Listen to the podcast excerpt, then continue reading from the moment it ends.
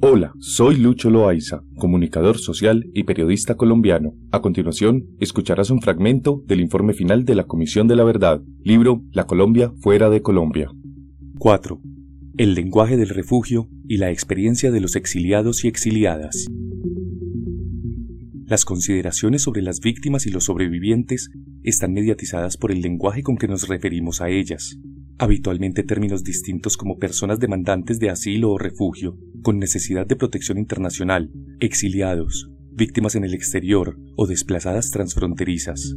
Todas esas denominaciones han sido referidas tanto por las víctimas como por el mundo institucional del refugio desde funcionarios de los estados y de organizaciones no gubernamentales hasta agencias internacionales y organizaciones de apoyo para la integración en los países receptores que la Comisión de la Verdad ha escuchado fuera de Colombia.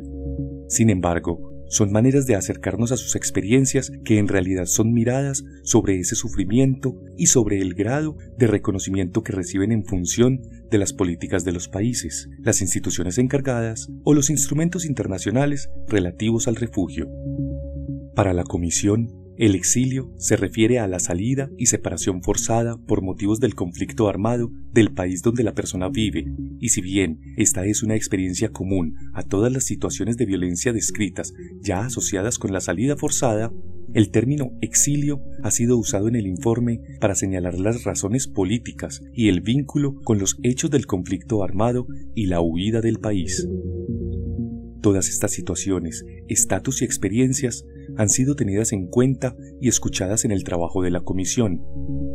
Existe una despolitización creciente del refugio que convierte a las personas en migrantes económicos o académicos, desvinculando su situación de las condiciones del conflicto y las causas de su salida, viéndose en todo caso como un problema de seguridad o ayuda humanitaria, pero no de derechos humanos.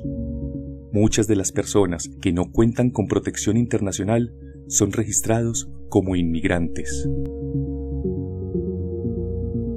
Comparte esta grabación con tus familiares y amigos para que más personas conozcan la verdad del conflicto armado en Colombia.